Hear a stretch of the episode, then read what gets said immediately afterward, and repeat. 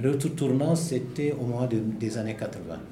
C'est le deuxième tournant donc, de notre cinéma où au FESPACO en 81, de jeunes cinéastes, les Ngaïdo, les Crémol Lanciné du Mali, des jeunes du Burkina, euh, du Mali et du Sénégal, euh, sont réunis autour de la piscine en disant maintenant basta pour le cinéma de papa, le cinéma de CBN et compagnie.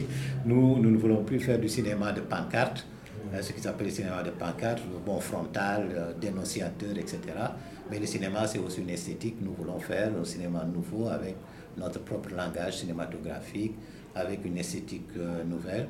Et ce collectif, ils l'ont appelé le, collectif E Vert, qui, disons, qui a été influencé par le cinéma japonais, surtout le cinéma de Ozu, qui filme très bas, et eux, ils ont dit, bon, écoutez, quand on prend le cinéma français, effectivement, on y mange beaucoup, mais la caméra est toujours à hauteur de table, alors qu'en Afrique, on mange avec la main, on mange par terre, on vit plus par terre qu'assis sur des, sur des chaises. Donc pourquoi, quand on filme, on ne poserait pas la caméra à niveau euh, donc des, des convives, euh, etc. Donc il y avait, en tout cas, ils avaient commencé à élaborer toute une théorie cinématographique et une remise en cause euh, d'une certaine perception technique du, du cinéma.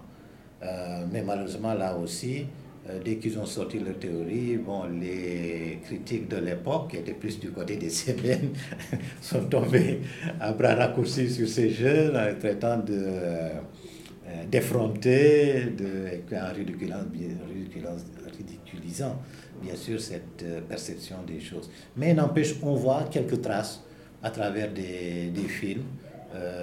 bon, il y a quelqu'un qui a continuer dans cette lignée, c'est Samba Félix, qui lui disait que bon, euh, son chef opérateur, c'est sa grand-mère.